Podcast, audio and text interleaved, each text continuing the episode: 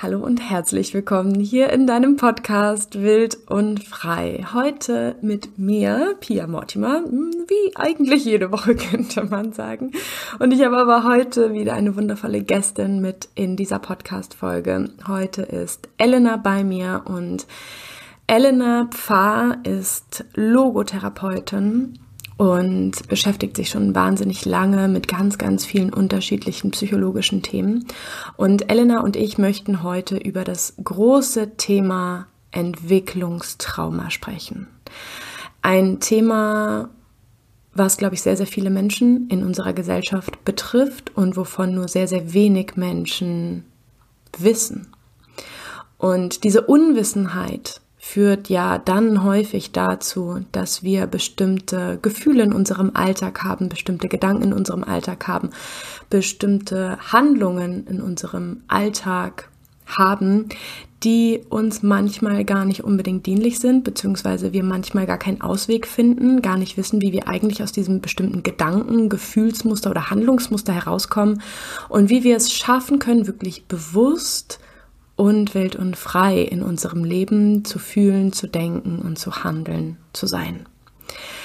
Elena und ich werden heute auf jeden Fall dieses Thema Entwicklungstrauma aufmachen, sprich du wirst in dieser Podcast-Folge oder nach dieser Podcast-Folge wissen, was wir eigentlich mit dem Thema Entwicklungstrauma meinen und wie sich das zeigen kann. Und es ist einfach ein wahnsinnig schönes Podcast-Interview geworden, wo wir uns auch ganz viel ausgetauscht haben. Und ich würde einfach sagen, ich schmeiße dich und mich jetzt einfach direkt mit in diese Podcast-Folge hinein, in mein Vorwort, was ich noch gefunden habe mit Elena äh, in dem Podcast-Interview. Und ich würde sagen, ganz, ganz, ganz, ganz, ganz viel Erkenntnis, ganz viel Bewusstseinsmomente wünsche ich dir. Wenn du Lust hast, mir danach von deinen Gefühlen und Gedanken zu erzählen, mach das unfassbar gerne über Instagram at pia-mortimer oder du kannst mir auch herzlich gerne immer eine E-Mail schreiben über meine Website pia-mortimer.de. Ja. So, und nun starten wir aber rein. Ich wünsche dir ganz, ganz, ganz, ganz, ganz viel Freude. Ich finde es großartig, dass wir hier heute sitzen. Ich, wir haben eben schon so ein bisschen im Vorgespräch gesprochen und haben schon festgestellt, eigentlich sollten wir schon längst auf Aufnahme gedrückt haben, weil es schon so inspirierend und so, so schön war, ähm, dass wir uns ausgetauscht haben oder wie wir uns ausgetauscht haben. Und da habe ich auch schon gesagt, dass ich das Gefühl habe, das Thema Entwicklungstrauma ist noch ein großer blinder Fleck in unserer Gesellschaft. Genau, mit blinder Fleck meine ich nicht etwas Negatives per se oder auch nicht etwas, wo wir bewusst drum äh, drum herumgehen oder das bewusst vermeiden, sondern uns, glaube ich, an manchen Stellen ein bisschen Wissen und auch ein Feingefühl für uns selbst, für unsere inneren Bewegungen, für unsere inneren Anteile und auch ein Stück für unsere Aufarbeitung unserer eigenen Vergangenheit haben. Und ich habe ja schon in den vorherigen Podcast-Folgen häufiger über das Thema Trauma und posttraumatische Belastungsstörung und Traumatherapie gesprochen und habe auch schon unterschiedliche Interviewpartnerinnen mit ihrer eigenen Geschichte in meinem Podcast gehabt. Und deswegen ist es mir aber heute eben nochmal insbesondere wichtig, darüber zu sprechen, was ist eigentlich ein Entwicklungstrauma, wie erkenne ich das eigentlich an mir und wenn ich es erkenne oder wenn ich weiß, dass ich eins habe, eins erlebt habe, eins in mir trage, was genau kann ich da tun? Und diesen Fragen wollen wir hier heute in dieser Podcast-Folge auf den Grund gehen. Ich hoffe, man hört den, den Regen nicht so sehr, der gerade gegen meine Fensterscheibe trommelt und würde aber sehr, sehr gerne damit beginnen, liebe Elena, dass du dich vielleicht einmal vorstellst mit dem, wer du bist, was du gerade in diesem Moment von dir teilen möchtest. Und ja, sage herzlich willkommen in meinem Podcast. Hallo, liebe Pia. Ich freue mich über diese Einladung und finde tatsächlich auch ein ganz, ganz wichtiges Thema, über das noch viel zu wenig Information gefühlt für mich in der Welt verbreitet ist. Und das ist mir ein ganz großes Anliegen. Und da freue ich mich einfach immer sehr, wie ich darüber berichten kann. Schön. Also ich bin die Elena Pfarr. Ich lebe und arbeite in Ulm. Und also rückwirkend würde ich sagen, ich wollte schon immer Psychologie studieren und dann sind die Lebenswege, haben irgendeinen anderen Weg eingeschlagen und ich kam aber immer wieder darauf zurück. Also ich habe BWL studiert und da war immer das Thema, warum tun sich Menschen mit Veränderungen schwer und warum sind Beziehungskonstellationen auch oft so kompliziert? wobei es scheinbar im Außen gar keine Notwendigkeit gäbe, dass man sich das Leben so unnötig schwer macht, würde ich es vielleicht auf den Punkt bringen. Und habe dann in der Elternzeit mit unserem ersten Sohn die Möglichkeit gehabt, eine psychologische Ausbildung zu machen. Ich habe damals eine logotherapeutische Ausbildung nach Viktor Frankl gemacht. Da geht es sehr viel um Sinn und bin da voller Elan in die Selbstständigkeit gestartet und habe festgestellt, also es ist gut, wenn Menschen eine Sinnperspektive haben. Es ist auch so, dass jeder eine Idee hat von einem guten Leben, was er gerne machen möchte, wie er sich gerne verhalten möchte. Aber es scheitert oft nicht an der Motivation und nicht an dem eigenen freien Willen, sondern es scheitert daran, dass wie innere Blockaden sind, die uns immer wieder zurückschmeißen und es verunmöglichen, dass wir die Dinge in die Tat umsetzen, die wir so uns wünschen. Und das war komisch. Also da habe ich gemerkt, das ist komisch. Das kenne ich von meinem eigenen Leben, aber ich mag es natürlich besonders in der Arbeit mit Menschen. Und also es gibt so eine Stimme, die sagt, naja, die müssten sich halt einfach mehr anstrengen. Also man müsste sich ein bisschen mehr bemühen, da muss man mal einmal sanft in den Hintern treten, dass das dann funktioniert. Und ich habe aber gemeint, nein, also ich tue den Menschen Unrecht. Die treten sich schon selber viel zu oft in den Hintern. Also da gibt es ja dieses schöne Wort, du musst deinen eigenen Schweinehund überwinden. Also ich weiß nicht, wie es dir geht, ich habe den noch nie gesehen. Und ich merke, also jeder hat diese Blockaden. Also deshalb, ich glaube, ich weiß gar nicht, es gibt niemand, der keine Entwicklungstrauma hat, würde ich jetzt mal sagen. Und ich kam dann bei meiner Recherche wirklich da, wo ich gemerkt habe, ich komme nicht mehr weiter und kam dann auf das Thema Trauma, also auf das Entwicklungstrauma bzw. Psychotrauma, auf den Franz Ruppert. Und jetzt arbeitet dieser Mann mit, also er hat fantastische Bücher geschrieben und ich habe plötzlich gesehen, das ist so der fehlende, das ist das, was fehlt. Also in meiner psychologischen Ausbildung ging es darum, wir also so, da gibt es so die Zeit in der Schwangerschaft, im Mutterleib, da ist man so behütet, quasi in der Mama, bei der, im Bauch der Mama und am Anfang auch.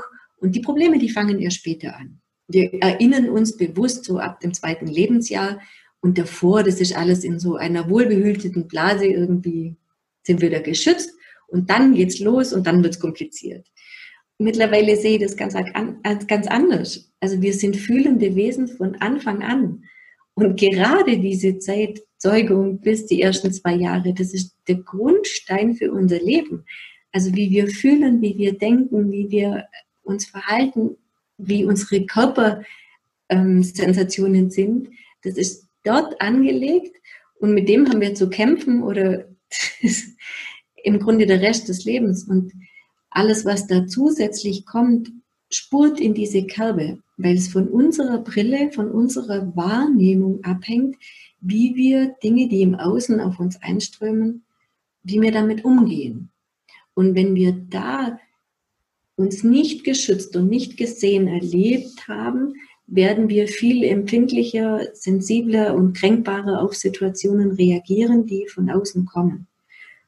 Und interessanterweise auch unser Umfeld spürt unsere Verletzlichkeit. Also das grätscht quasi in dieses Muster hinein. Unser Sohn, unser Jüngere, der hat da immer wirklich schöne Begriffe. Er sagt dann, er hat auf dem Schulweg einen Junge, der immer gehänselt wird. Und dann sagt er, weißt ich bemühe mich quasi, dass ich das abfange, ihn schütze, weil die anderen piesacken den die ganze Zeit, aber die reagieren gar nicht auf mich. Für ihn sieht es so aus, wie wenn jeder so einen Schutz Mantel hätte. Und da wissen alle, da kann man nicht, also der ist geschützt, da kommt niemand rein. Und bei dem fühlt es sich so an, wie wenn da ganz viele Löcher sind. Mhm. Und alle spüren, da haben sie ein ganz leichtes Spiel, da rein zu grätschen. Und dann habe ich gedacht, hm, genau, besser könnte ich es überhaupt nicht beschreiben. Wir sind sehr miteinander verbunden und wir spüren genau, wie Menschen sind. Das ist uns oft nicht bewusst, wie feinfühlig unsere Wahrnehmung ist, aber wenn wir viel Stress erlebt haben, neigen alle irgendwie dazu, diesen Stress abzugeben, und zwar an Schwächere. Und dann trifft es die, die sowieso schon nicht so gut ausgestattet sind, doppelt schlimm im Laufe des weiteren Lebens. Und wir sind einfach da unterschiedlich in unserem Empfinden und haben einfach ganz unterschiedliche Erfahrungen gemacht. Und für den einen gelingt das eine wunderbar und für den anderen ist was anderes schwierig.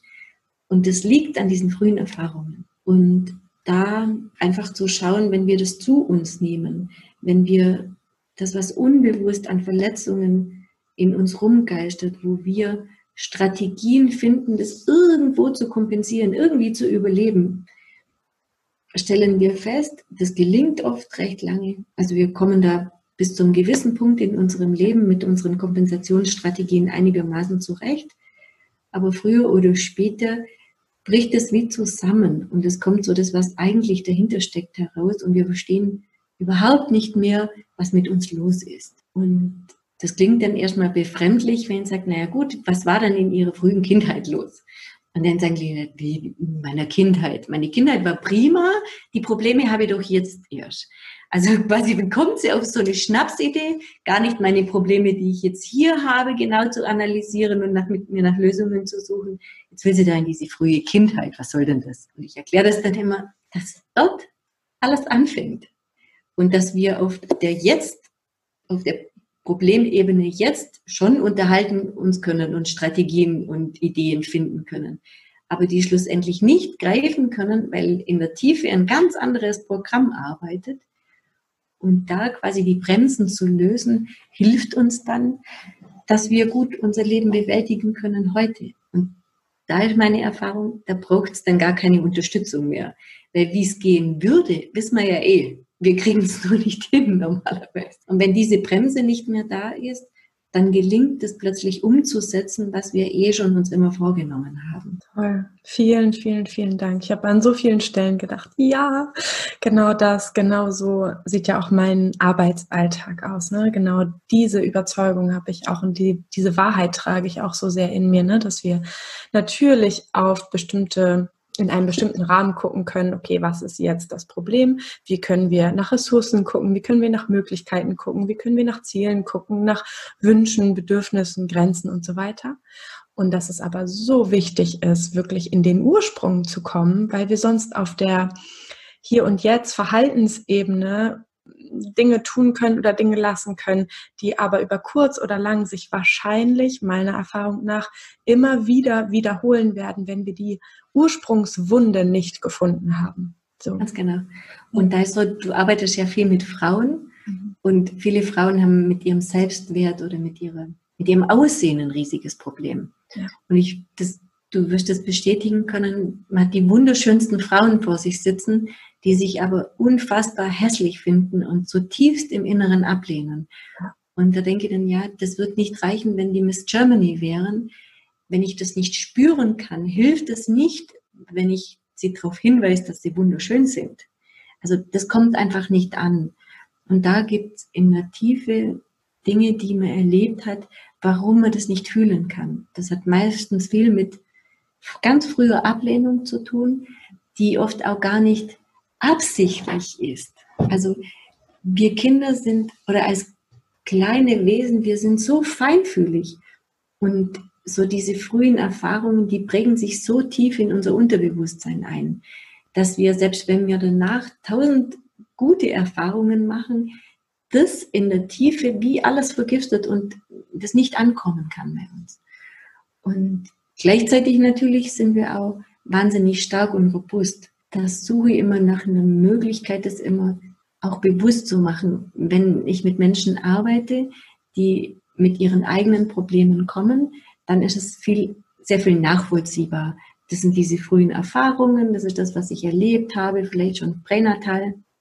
Und meistens im selben Moment wird es diesen, gerade wenn es Frauen sind, denen schlagartig bewusst, oh mein Gott. Und ich bin Selbstmutter, Hilfe, ich habe mein Kind traumatisiert.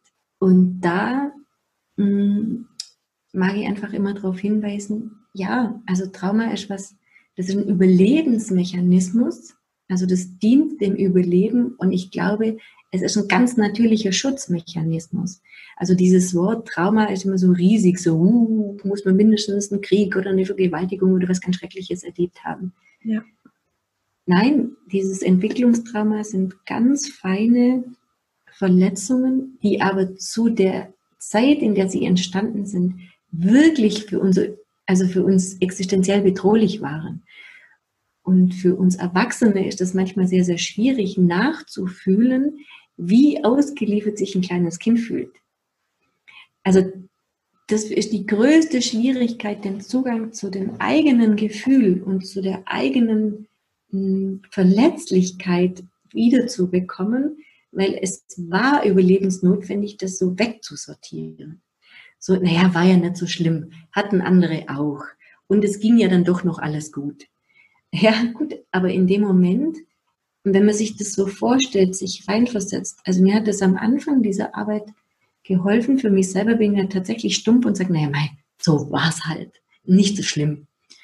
Und mich hineinzuversetzen, wenn es meine Kinder erlebt hätten, dann plötzlich mal, hm,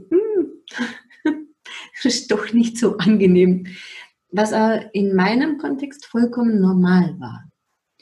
Und nicht, dass ich jetzt meinen Kindern alle Schmerzen verhindern hätte können. Ich glaube auch nicht, dass das die Aufgabe ist. Also ich glaube nicht, dass wir Schmerz vermeiden müssen und ja dafür sorgen müssen, kein Trauma zu verhindern.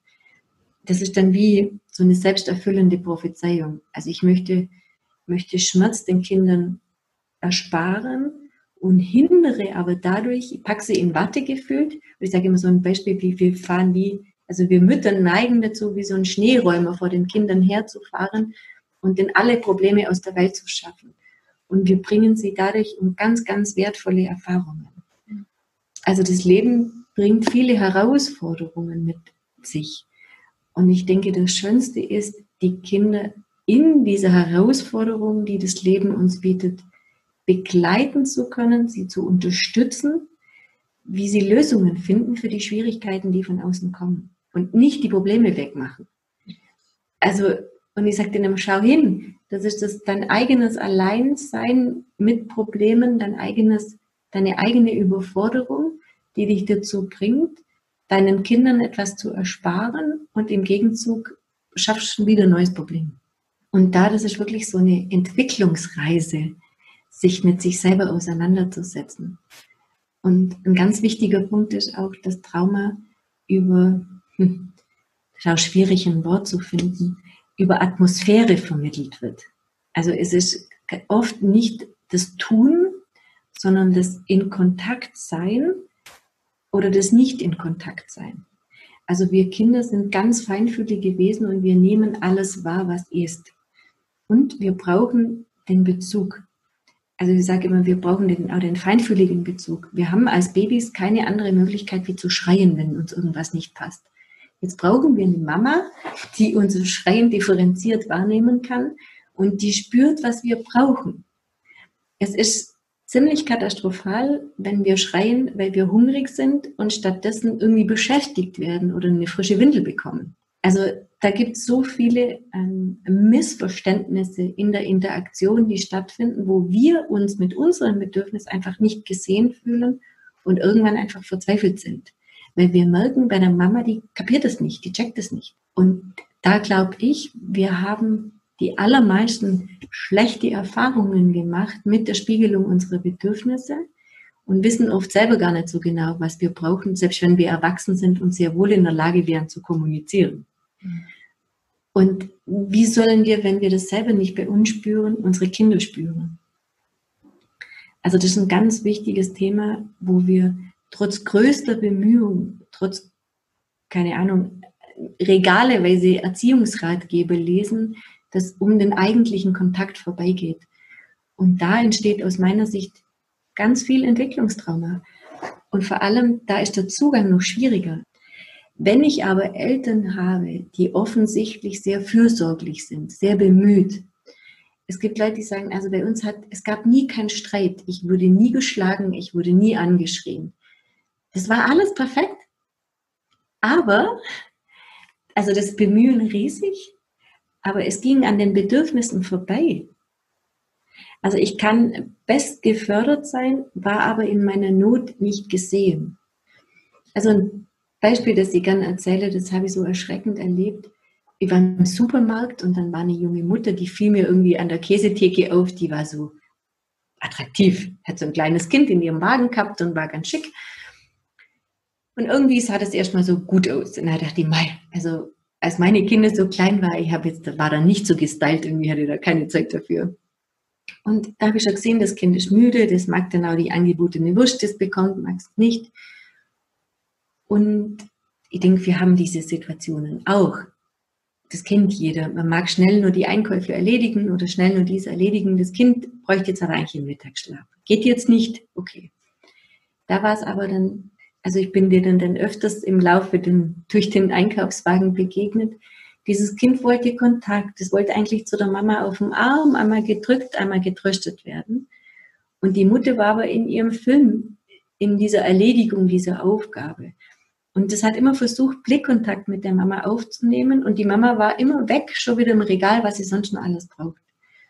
Und so der, der Gipfel dieses Dramas gefühlt war dann, als sie an der Supermarktkasse, also an der Kasse standen, das Kind wieder so ganz flehend versucht, Blickkontakt mit der Mama zu bekommen. Und die ist total genervt, dass der keine Ruhe gibt und schaut apathisch ins Handy. Und dieses Kind hat sich dann so an den Griff von dem Einkaufswagen hingelegt und da genuckelt, also um sich zu beruhigen. Und mir hat es so in der Seele wehgetan. Und dann dachte ich, das ist ein Kind, das wird ein perfektes Kinderzimmer, eine perfekte Förderung haben. Wenn es mal die Fotoalbum anschaut, die sind alle perfekt. Und es wird nicht verstehen, warum es ihm schlecht geht. Weil eben diese feinfühlige Spiegelung, dieses Dasein, dieses Präsentsein, nicht stattfindet. Das ist dann auf einer Verhaltensebene, auf einer äußeren, perfekten Ebene. Und da ist meine Erfahrung, das ist nur so viel schwieriger für Menschen, die mit sich selber, die an Depressionen leiden oder verschiedenste Probleme haben im Leben, in Beziehungen schlecht sein können, einen Bezug herzustellen zu diesen frühen Erfahrungen. Weil wir vergessen es. Also wir vergessen die Not des Kindes und die Eltern sind ja später dann oft auch zugänglich. Also viele Eltern können später mit den Kindern, wenn die größer sind, viel mehr anfangen, sich besser einfühlen, aber sind in dieser Anfangszeit komplett überfordert und fehlt das Gespür dieser Interaktion, die notwendig wäre. Entwicklungstrauma ist so viel. Das muss nicht Gewalt, nicht Schläge, nicht weiß ich was sein, sondern es sind diese feine Interaktion, die stattfindet oder nicht stattfindet. Und wenn man dann sieht, wie und sich mal mit sich selber auseinandersetzt, wie schwierig es oft für uns selber ist, gut mit uns in Kontakt zu sein, dass wir uns wirklich gut fühlen, in unserer Mitte glücklich und zufrieden sind, dann wird erstmal die Dimension der Verletzlichkeit bewusst, weil wenn wir das nicht sind, also dieses gute Kontaktangebot, also nicht gut mit uns in Kontakt sind, können wir kein gutes Kontaktangebot machen. Und wir sind unter Umständen genau in diesem Dilemma gefangen, wo die Bedürfnisse des Kindes und unsere Interaktion, ich sag mal wie an so Eisenbahnschienen, ganz haarscharf aneinander vorbeigehen, ohne dass die sich wirklich treffen. Und das ist ein Riesenthema. Also ich weiß nicht, ich glaube, es gibt keinen, den das nicht betrifft, in irgendeiner, in der einen oder anderen Form. Und wir verstehen es oft nicht. Also wir spüren Entwicklungstrauma erstmal dass Beziehungen kompliziert sind, dass wir uns nicht gut fühlen, dass wir, keine Ahnung, uns getrieben fühlen oder lethargisch, antriebslos, was auch immer. Also wir kämpfen uns so durch das Leben und wenn wir uns mit anderen unterhalten, die sagen, ja, ist normal. Also Beziehungen sind eh kompliziert, ich fühle mich oft auch nicht gut oder ich habe dies oder jenes. Also wir kollektiv, wir relativieren das Problem. Das ist ja so normal. Also Probleme hat jeder. Und ich finde das ganz interessant. Ich habe früher viele Vorträge zu dem Thema gemacht und dann gibt es immer jemand, der sagt, ja, also wirklich jetzt Frau Pfarr, jetzt übertreiben Sie es aber auch. Bei Ihnen ist ja alles Entwicklungstrauma. Es gibt doch auch wohl nur normale Probleme. dann sage ich, ja, also normale Probleme gibt es sicherlich, aber wir sind erwachsene Menschen und für normale Probleme finden wir Lösungen. Aber für diese komischen, diffusen Gefühle, Blöderweise finden wir da keine Lösung. Und für alles, wo wir keine gute Lösung finden, hm, sollte man doch mal schauen, was da so los war, so ganz früh. Ja, und vor allen Dingen haben wir ja auch als Kind wahrscheinlich genau in solchen Situationen, wo Kontaktlosigkeit als Beispiel da war, obwohl wir was anderes gebraucht hätten, eben auch kein Gefühl für Lösungen gehabt, sondern waren ja einfach zutiefst abhängig von unseren Eltern und von der Liebe von unseren Eltern, von der Präsenz, von der Zugewandtheit, von dem gesehen und gehört und wahrgenommen zu werden auf ganz, ganz tiefer Ebene. Und dieses Gefühl nehmen wir ja mit als Erwachsene ins Erwachsensein. Ne? Und damit eben auch das Gefühl von, egal wie ich es mache, ich werde eh nicht. Das falsch, genau. Und es, ich finde es auch ganz wichtig zu betonen, es gibt die Eltern, die das tatsächlich schlecht machen und auch nicht bemüht sind. Aber es gibt eine viel, viel größere Anzahl von Eltern, die wirklich bemüht sind, ja. aber es einfach nicht hinbekommen, weil sie in ihren eigenen Themen feststecken. Ja. Und dann ist so, dass dieses auch eigene unverarbeitete Themen übertragen sich alle auf unsere Kinder. Und oft ist uns das gar nicht bewusst. Frühes Entwicklungstrauma wird reaktiviert in Situationen mit unseren eigenen Kindern. Also wir sind in der Schwangerschaft, unter Umständen rutschen wir quasi in unseren eigenen Film, unserer eigenen frühen Entstehung und reagieren und empfinden so, wie es unter Umständen uns als Kind gegangen ist. Und wir stecken da ohnmächtig fest in diesem Emotionsstrudel und sind eben nicht in der Lage, präsent Mama zu sein, weil wir konfrontiert sind. Also, wo ich das das erste Mal so, mir so extrem bewusst worden ist, unser erster Sohn, das war ein ganz liebes Kind, also wirklich bilderbuchmäßig. Nur ab und zu hat er halt auch mal geschrien. Und ich habe gemerkt, meine Reaktion ist vollkommen unangemessen zu der Situation. Also das war weit weg von einem Schreibaby, aber ich drehe innerlich durch. Ich bin natürlich nach außen freundlich und beruhigend und beschwichtigend, aber worauf reagiert das Kind? Auf meine innere, auf meinen inneren Sturm an Emotionen. Und da habe ich gemeint, wenn ich den mein, mein Mann den nimmt, der das nicht hat, dann beruhigt er sich augenblicklich und ich kann den stundenlang durch die Gegend tragen und wir steigern uns gegenseitig in irgendein Dilemma rein. Und ich weiß nur damals, ich habe mit der Hebamme gesprochen und gesagt, das ist nicht normal. Also es ist nicht normal, wie ich mich fühle. Also ich weiß, warum Menschen ihre Kinder aus dem Fenster schmeißen. Also ich war natürlich weit davon weg, das zu tun, aber gefühlt, ich wollte einfach nur, dass das aufhört. Und der Kinderarzt dasselbe und die sagen, ja, also ich würde es wirklich auch übertreiben, also das sei doch alles vollkommen im Rahmen. Und ich habe aber gespürt, das stimmt nicht. Und ich hat bis ich mich mit dem Thema Trauma auseinandergesetzt habe, keine Antwort darauf bekommen. Und heute ist mir es klar, dass, also das war damals übliche Erziehungspraktik, Kinder schreien zu lassen. Und in dem Moment wurde eigenes in mir aktiviert, wo ich als Kind eben einfach im Zimmer schreien gelassen worden bin. Und das ist dann auch so witzig, wenn man, also meine Mutter ist da grundsätzlich sehr oft, aber sie sagte, naja, das Theater mit dem Einschlafen, das ihr da immer habt, also gibt es ein Buch, das heißt, mhm. jedes Kind kann schlafen lernen. Super. Muss einfach hinlegen, schreien lassen, die beruhigen sich. Spätestens in zwei Tagen schläft er durch. Und bei ihr war das nämlich immer so. Also sie hat uns immer Punkt sieben ins Bett gelegt und wir sind erst morgens um acht wieder aufgewacht. Und ich so, alles klar. Mhm. Ich will nicht wissen, wie hoch der Preis dafür war, dass das so funktioniert hat. Mhm. Ich meine, da ist ja viel rückblendend verklärt sicherlich. Aber mir war dann schlagartig bewusst, warum für mich das Schreien so ein großes Problem ist. Ja. Ja. Und da helfen keine guten Ratschläge. Das geht nicht. Also ich kann gegen diesen inneren Tumult, der sich da emotional einstellt, zwar äußerlich mich beherrschen, aber das Kind reagiert nicht auf das, was ich tue, was ich sage, sondern auf das, wie ich mich fühle. Und das finde ich so, so wichtig, sich das bewusst zu machen, dass unsere Kinder alles spüren. Also es gibt zum Beispiel, mache Paarberatung, dass Eltern kommen und sagen, ja, ja, also wir streiten nie vor unseren Kindern. Wir haben zwar eine ganz katastrophale Beziehung, aber streiten vor den Kindern, nee, das darf man gar nicht. Wo ich sage, naja gut, die Kinder spüren es eh. Also natürlich sollen wir jetzt nicht lautstark vor den Kindern sprechen, nur es ist ehrlicher, mit den Kindern zu kommunizieren, dass es ein Problem gibt weil sonst die, fühlen sich die Kinder als das Problem. Und wir haben eine ganz komische Kultur, ähm, mit Problemen umzugehen. So beobachte ich es. Wir wollen alles unter den Teppich kehren und so tun, als ob alles gut wäre. Und Kinder reagieren aber genau auf das, wie es wirklich ist. Und wir, also die verlieren oft den Kontakt zu ihrem Gefühl, weil das, was wir sagen, nicht stimmig ist zu dem, wie wir fühlen. Also einfaches Beispiel, wir wollen unsere Kinder nicht belasten. Das haben wir jetzt ja schon mitgekriegt, auf keinen Fall traumatisieren. Jetzt geht es uns aber nicht gut.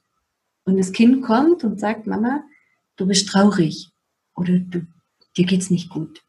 Und was machen wir? Wir wollen ja Kinder schützen. Wir sagen, nee, nee, alles bestens, alles prima. Was lernt das Kind? Das Kind, also die, die Eltern sind erwachsen, die wissen, wie es Leben geht. Wenn ich jetzt wahrnehme, dass die Mama traurig ist, die mir aber sagt, ihr geht's gut, dann muss ich mich wohl getäuscht haben. Ja. Und so geht's los.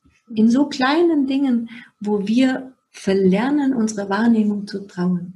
Und dann müssen wir später 100 Jahre arbeiten, um wieder diese Intuition, die wir eigentlich hätten oder gehabt haben, ganz von Anfang an, die uns sukzessive abtrainiert worden ist, wieder zurückzuholen, damit wir wieder im Leben stehen und Gefühle und Kopf und alles wieder zusammenpasst.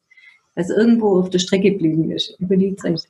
Ja, absolut. Ist genau das, was ich erlebe. Genau das, was ich auch tatsächlich in, in meiner eigenen Kindheit erlebt habe und äh, auch viele Momente, wo ich als Mama dran gerate. Ne? Also genau an diese Stelle, von der du gerade erzählt hast. Natürlich gibt es einen Anteil in mir, der meinen Kindern nicht das antun möchte, was ich als Kind erlebt habe es gibt auch einen Anteil, der ganz genau weiß, was passiert, wenn ich meinem Kind etwas anderes spiegel und etwas Falsches erzähle. Mhm. Tatsächlich mein Kind anlüge, ne, wenn mein Kind vor mir steht und von seiner Wahrnehmung erzählt und ich Unwahrheit spreche, weil ich es schützen möchte. Ne, ich weiß, dass das, also es weiß ein Teil in mir, dass das zu viel größeren Schmerzen, zu viel größerer Trennung und zu einer so großen Ungewissheit in meinem eigenen Kind oder ne, in, in dem Kind, was ich in diesem Leben begleiten darf, ähm, führt. Das selbstverständlich daraus schließt, meine Wahrnehmung kann nicht richtig sein. Wenn meine Mutter, auf die ich so angewiesen bin und die ich auch in vielen Momenten meines Lebens vergöttere und als das Ideal und das ja, meine, mein Leuchtturm erlebe und wenn das, was sie sagt, wird erstmal nicht in Frage gestellt. Und das ist das Schlimme, was dann passiert. Sie stellt nicht mich in Frage, meine Tochter zum Beispiel oder auch meinen Sohn. Sie stellen nicht mich in Frage, sich sondern sich, sich selber. Und genau das, was du erzählt hast, ähm, würde ich auch an dieser Stelle zu 100 Prozent unterschreiben. Sie sagen zu sich selber Nein, anstatt zu mir als Mutter. Sie hätten genau. jedes Recht zu sagen, Mama, das, was du sagst, ich glaube, das stimmt nicht. Du erzählst mir Quatsch und ich möchte nicht, dass du mich anlügst, weil ich nehme was ganz Deutliches wahr. Das kann meine Tochter nicht mit eins, auch nicht mit zwei und wird es auch nicht mit drei tun, sondern sie wird Nein zu sich selber sagen. Und da sind wir wieder bei dem Anfang, ne, wo wir angefangen haben, hier heute zu sprechen. Genau dieses Gefühl nehmen wir auch mit in, in unser Erwachsenendasein. Und so viele Frauen sind bei mir und haben das Gefühl, keine Ahnung, was ich möchte, keine Ahnung, was ich spüre. Oder ja, ich spüre etwas, aber ich kann mich ganz schlecht abgrenzen. Das, was von außen gesagt oder getan wird, zimmert so in mich rein. Ich habe gar nicht das Gefühl von intakter Grenze, ne? auch das von dem Beispiel von dem kleinen Jungen, ne? wo du von deinem eigenen Sohn erzählt hast. So, meine Grenze ist so durchlöchert und meine Wahrnehmung, ich bin desorientiert. Ja, genau.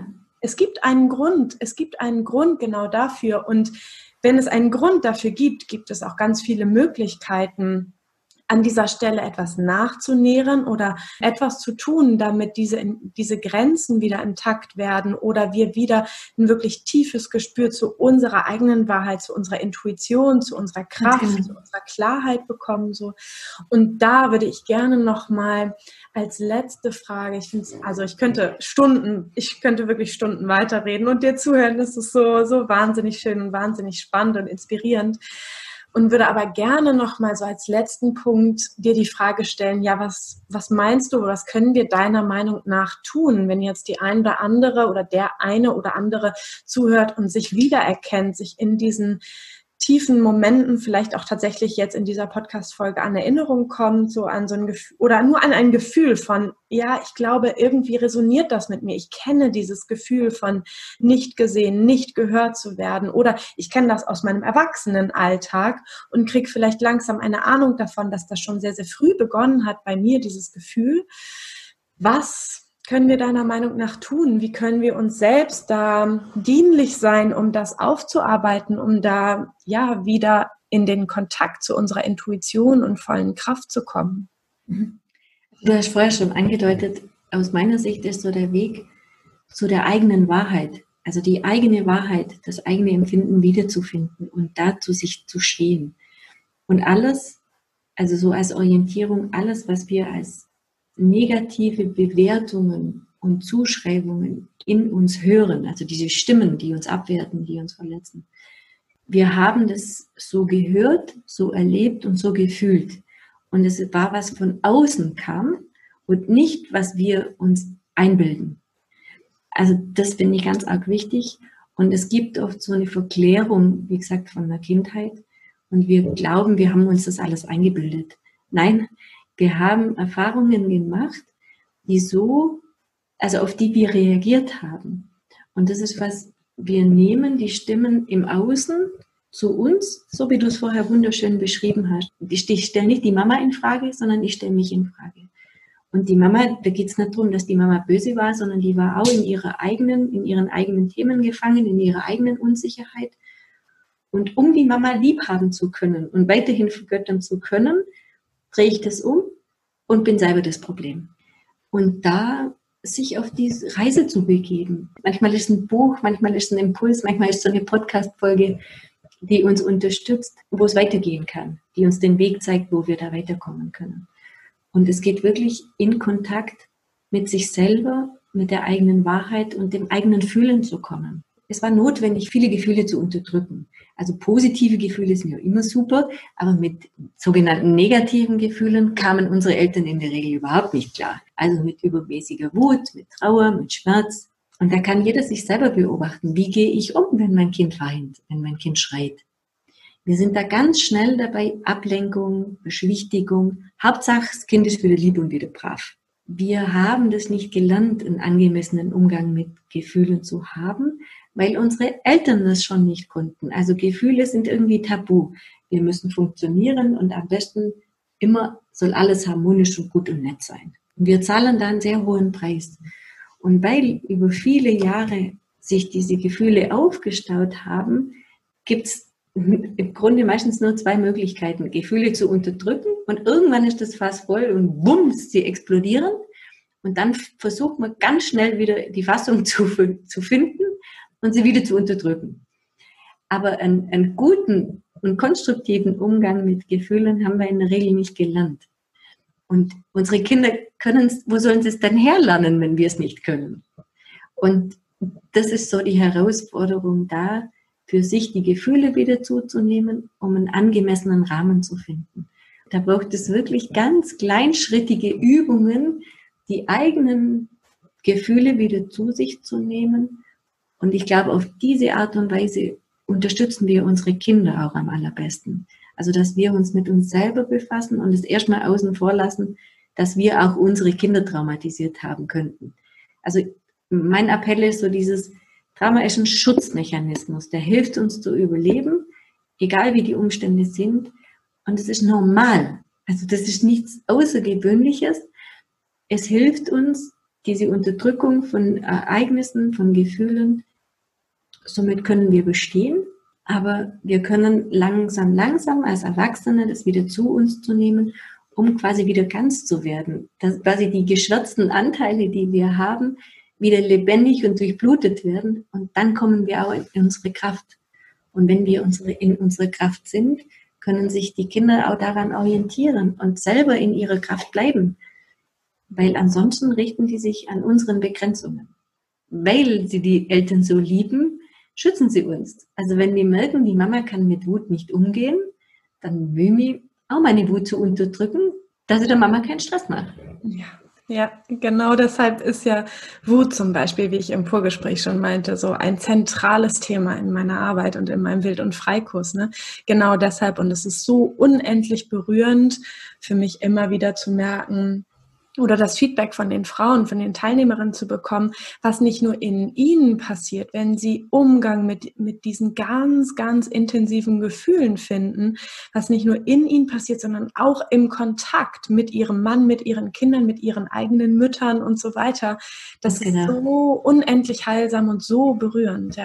Genau das, was ich eben noch hinzufügen wollte, war so dieses ja, wie viel Mitgefühl ich für Menschen habe, einfach weil ich das auch aus meiner Erfahrung kenne, wie schwierig es doch manchmal ist, anzuerkennen, hey, ja, ich habe eine Mama, die mich oder einen Vater, der oder die mich geliebt hat und ich weiß, dass sie mich geliebt haben und ich habe das gespürt, auch als Kind. Und gleichzeitig darf ich auch sagen, dass etwas nicht in Ordnung war darf ich sagen, dass etwas nicht gereicht hat. Es darf beides gleichzeitig sein, ja. Und eine Kritik oder auch nur ein Mühe an Kritik heißt nicht automatisch, ich lehne dich ab oder ich hasse dich als Mama. Auch wenn das hm, selbstverständlich sein darf, finde ich, ne? dass auch ein innerer Anteil sagt, ich hasse dich dafür, dass du mich damals alleine gelassen hast oder dass du nicht präsent warst. So, ich, ein Teil in mir hasst dich auch dafür, auch wenn das ne, mhm. ein sehr großes Wort ist. Ich finde, selbst das dürfte sein. Aber so das gleichzeitig in sich zu halten, die Erlaubnis zu geben, dass beides gleichzeitig da sein darf.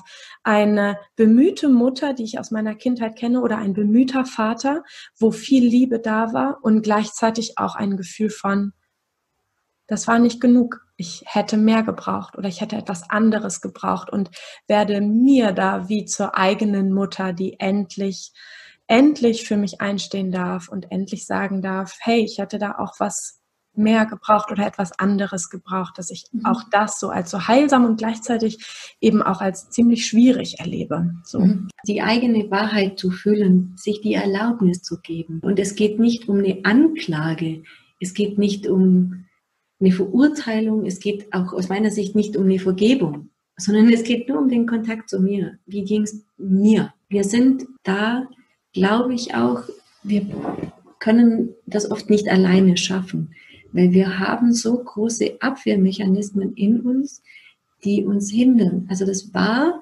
damals der Schutz, dass wir das nicht spüren konnten. Wir trennen das Gefühl von dem Erleben und in dem Moment wird es aushaltbar. Und diesen Transfer hinzubekommen, diesen Anteilen liebevoll zu begegnen und zu sagen, ich sehe dich, schau her, das ist dir passiert, aber du bist heute in Sicherheit.